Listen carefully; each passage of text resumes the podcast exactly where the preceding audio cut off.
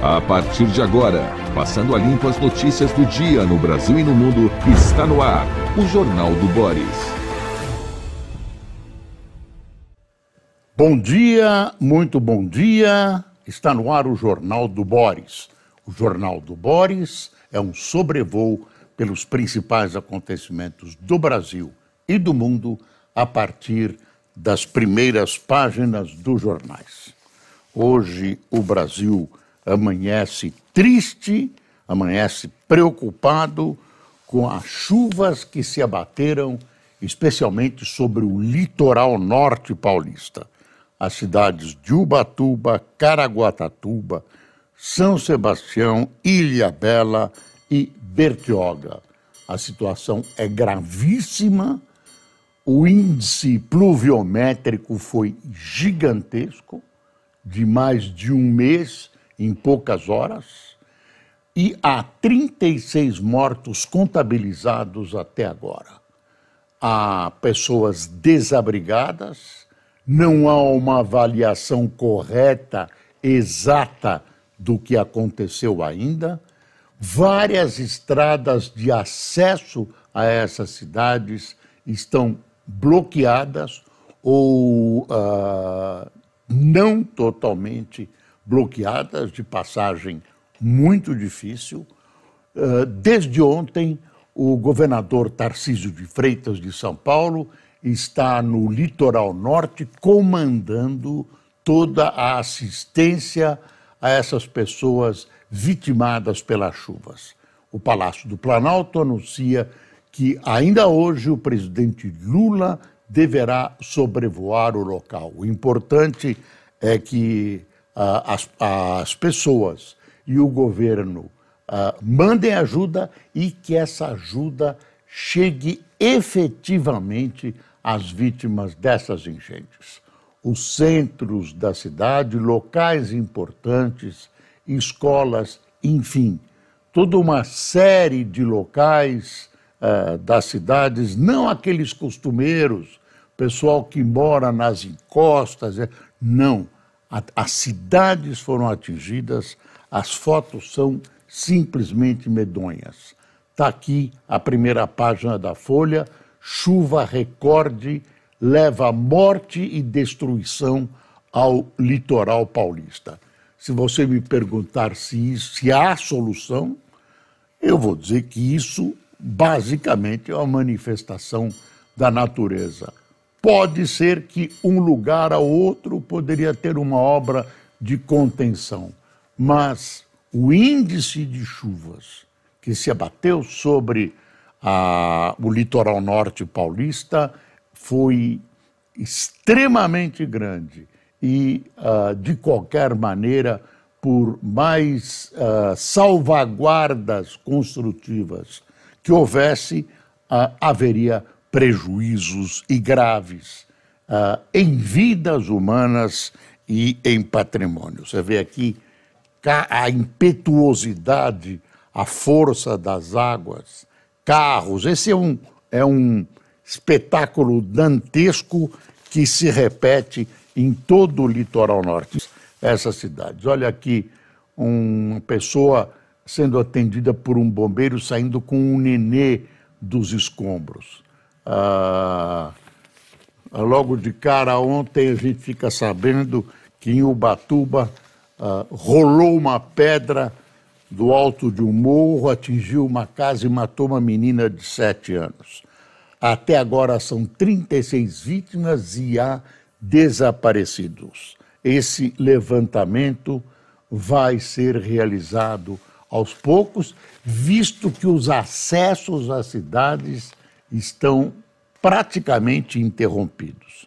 O Estadão fala em chuva no litoral de São Paulo, causa mortes e deslizamentos, fecha estradas e isola praias. Governo paulista decreta calamidade pública em cinco cidades. Defesa Civil recomenda evitar a região, pois o mau tempo persiste. Eu conversei com pessoas conhecidas que estão na região, elas acham que hoje não conseguirão sair eh, do litoral norte tal o bloqueio das estradas. São poucas estradas que alcançam uh, o litoral norte de São Paulo. Olha aqui, Maresias e Camburi estão sem celular e luz. Quase todas as praias de São Sebastião, como Maresias, Camburi, Saí e Boiçucanga, ficaram sem comunicação por causa dos deslizamentos e quedas de árvores. Me dizem que em Ubatuba, pelo menos parte de Ubatuba, a eletricidade já foi restabelecida. Os telefones funcionam. Realmente um episódio muito triste numa festa de carnaval que, na região do litoral norte paulista, carnaval foi cancelado. Essas cidades cancelaram os seus respectivos carnavais, porque com essas mortes e com a própria água ficou impossível realizar as festas. Exatamente num dia de festa tão apreciada pelos brasileiros, acontece um fato como esses. Uma a natureza provavelmente responde à ação predatória do ser humano. Vamos ao restante do noticiário, uh, muito contristados com o que está acontecendo no litoral norte. Tivemos uma surpresa internacional esta manhã. De surpresa, o presidente Joe Biden está visitando Kiev foi recebido pelo presidente Zelensky, está deitando falação. Eh, estamos às vésperas de a invasão completar um ano a invasão da Rússia na tentativa de conquista de áreas, conquista de terras da Ucrânia. Terras da Ucrânia. Aliás, o Brasil e outros países da América Latina têm mantido uma posição dúbia, né? Aqui condena ali, passa o pano aqui. A, a posição, num momento desse, não pode se cingir à questão comercial, à questão de fornecimento desse ou aquele produto. Tem que haver uma condenação, uma condenação grave a essa invasão russa contra o seu vizinho, contra a Ucrânia. Então, vamos ver quanto tempo o presidente Biden vai ficar em Kiev, se é que a Rússia não resolve bombardear mais uma vez Kiev, a capital da Ucrânia, tão atingida, tão gravemente atingida uh, pela invasão russa. Deixa eu passar aqui o noticiário. Tem uma notícia boa aqui, ó. É uma notícia do Estadão do fim de semana, do domingo, Estadão de ontem, eu separei para você. Em alta PIB agrícola do Brasil já equivale uma Argentina. Veja a agricultura brasileira, que o Lula ataca, ataca os agricultores como se eles fossem responsáveis pela situação brasileira, como se eles fossem usurpadores. Ataca a empresários e ataca agricultores. Setor movimenta 500 bilhões de dólares, 500 bilhões de dólares e vive expectativa de nova safra recorde pelo menos, apesar de todos os pesares, na agricultura o Brasil consegue vencer a Copa do Mundo. Entre 2002 e 2022, o PIB agrícola do país saltou de 122 bilhões para 500 bilhões de dólares e já equivale a uma Argentina. Só a agricultura brasileira equivale a uma Argentina. Nós não estamos num país eco, nós estamos num país complexo, com uma economia complexa e uma sociedade complexa e, aliás, muito mal tratada pelo poder. Ah, tem uma entrevista ah, ainda no sábado, do domingo, do ex-presidente do Banco Central, Afonso Celso Pastores, populistas, Bolsonaro e Lula erram na política econômica. Pastor é uma figura respeitabilíssima e competentíssima. Pastore se mostra pessimista com a economia brasileira e diz que o mesmo erro cometido por um populista de direita está sendo cometido por um populista de esquerda: a expansão fiscal. Ninguém fala em cortes, todo mundo fala em gastar mais, gastar mais, gastar mais.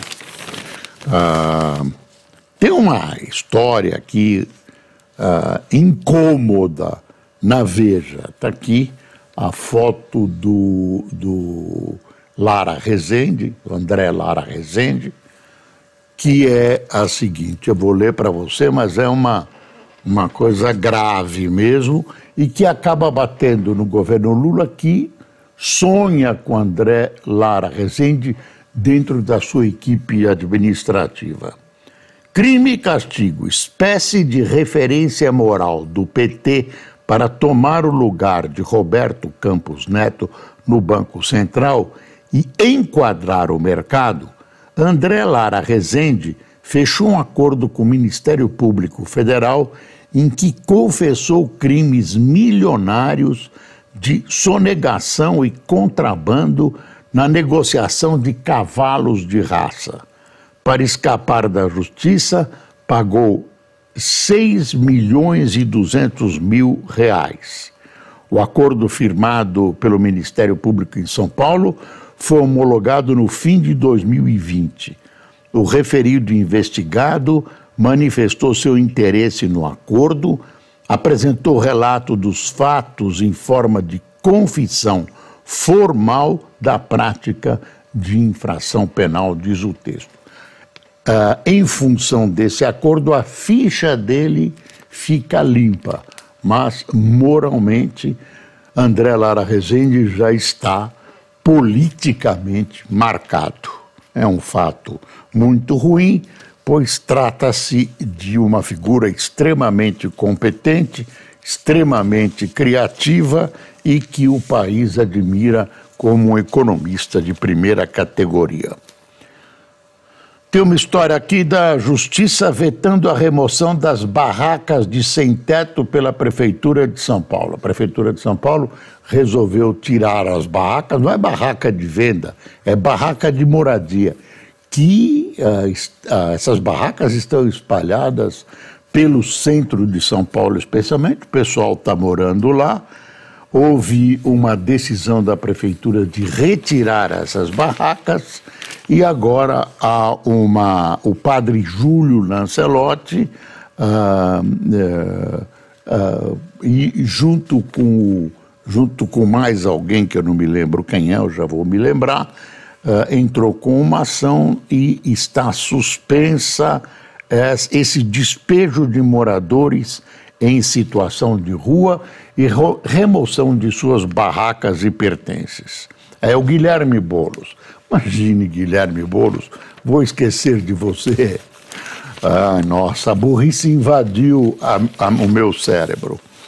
Ah, Guilherme Boulos e o padre Júlio Lancelotti. É uma situação difícil, polêmica. Ah, essa questão dos moradores de rua e da Cracolândia, gente, está difícil de resolver. O Estadão ontem, o Estadão não, a Folha, deitou falação no editorial uh, uh, criticando o PT. Uh, o editorial chama-se Envelheceu Mal.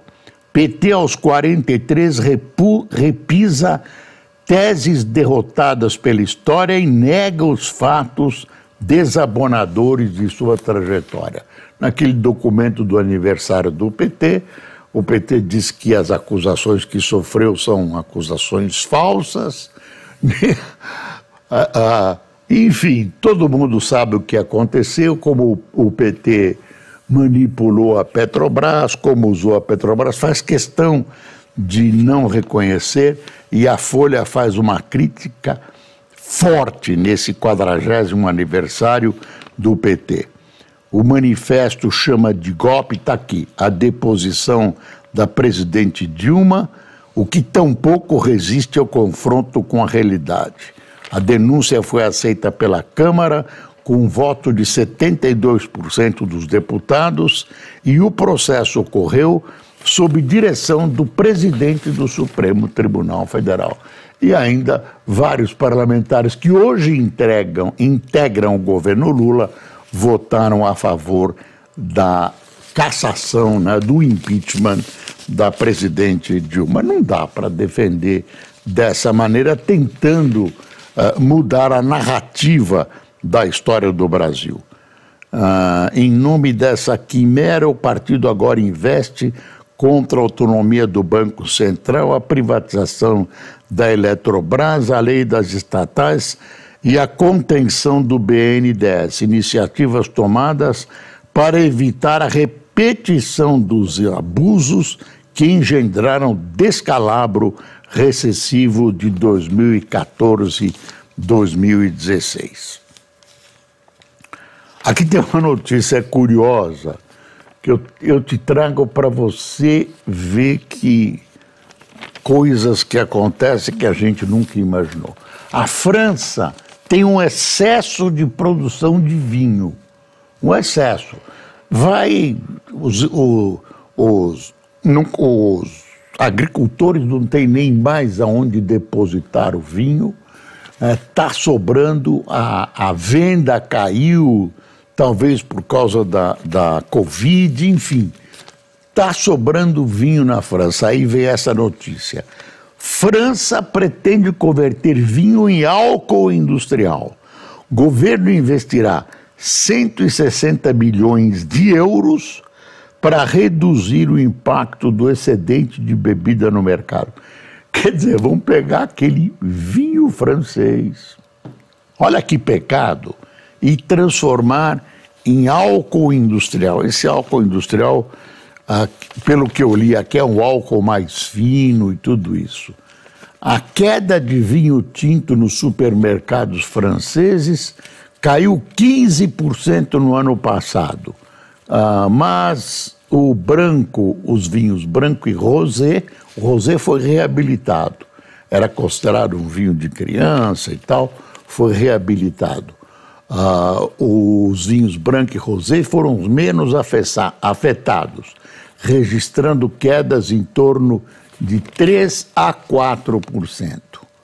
Ah, enfim, e os, os produtores de vinho estão desesperados, querendo uma reparação por parte do governo, e o governo não vai ter jeito. Né? A França é o segundo maior exportador de vinho do mundo. O primeiro é a Itália. O primeiro continua sendo a Itália. Tem outro artigo da Folha de São Paulo, editorial, esse do domingo, uh, em cima do PT de novo. Uh, ah, PT envelheceu mal, chama envelheceu mal. PT aos 43 repisa teses derrotadas pela história e nega fatos desabonadores em sua trajetória tem uma, uma, um fato aqui que é interessante a gente anotar. O Deltan Dallagnol, lembra, o promotor, procurador, Deltan contesta isenção do novo juiz da Lava Jato. Magistrado que assumiu a operação fez críticas a Moro e a ex-procurador e disse que tentará resgatar credibilidade. Mas Sempre tem um mas. Mas não é o, Detan, o, o, o Deltan que diz isso. Ah, não. É. A reportagem e nas redes sociais, Deltan questionou a imparcialidade de Apio ao citar uma doação de 13 reais que consta em nome do juiz e que foi feita a campanha do atual presidente Luiz Inácio Lula da Silva no ano passado. Nos registros da Justiça Eleitoral contam dois pagamentos em nome do juiz. O outro é de 40 reais. Ainda contribuiu com pouco, hein, juiz? Podia dar um pouquinho mais. Porra, 13 eu estou imaginando que é o número do partido. Mas dar 40 pau para campanha é um negócio. Uh, eu acho que nem, nem merecia castigo. É o símbolo, de, é para dizer que os juízes ganham pouco. Ai, meu Deus. Uh, deixa eu ver o que, que tem mais aqui. Correio Brasiliense.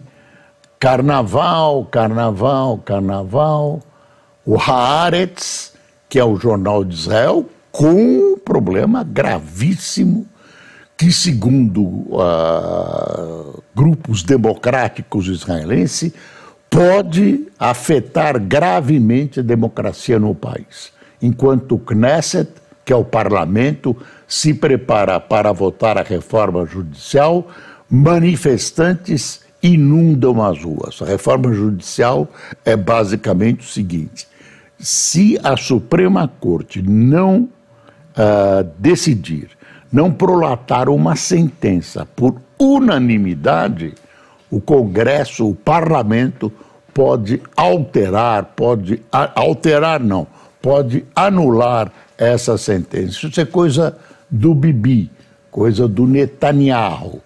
Ah, aí tem esse jornal, que é um jornal de oposição, está ah, retratando o que está acontecendo. Mas os movimentos de rua lá são graves, viu? Deixa eu ver a Gazeta do Povo de, de, de Curitiba. Pacote que esvaziou o Ministério da Agricultura pode azedar relação de Lula com o Congresso. Ah, Deixa eu ver, incerteza, riscos e imobilismo. É o editorial da Gazeta. Estados Unidos e China têm reunião tensa sobre suposto balão de espionagem. Lembra do filme chamado Balão Vermelho? Me veio à cabeça o balão vermelho com essa história do balão da China. Tem gente que ah, em artigo disse: olha, é melhor essas coisas de de espionagem ficarem escondidas, ficarem lá embaixo mesmo, porque complicado. Aí vem uma matéria do Lúcio Vaz. Deputados torraram 211 milhões de reais em autopromoção em quatro anos. Jornal aqui não deixa barato. Você já imaginou as consequências dessa visita do Biden a, a, como é que a, a Rússia vai reagir a essa visita do Biden a Kiev? Tem uma coisa aqui também, é o seguinte: caso Robinho dificulta a liberdade de Daniel Alves. O advogado Cristóbal Martel Pérez Alcalde, defensor do jogador uh, Daniel Alves, preso na Espanha, sob acusação de estupro, disse à Folha que pesa contra seu cliente o fato de Robinho estar livre no Brasil, apesar de condenado na Itália por crime semelhante. Eu não conheço a legislação, vou dar uma analisada nessa legislação. Agora, uh, num país decente, o Robinho estaria cumprindo o pera. Ainda não estou dizendo que o, o Brasil é indecente.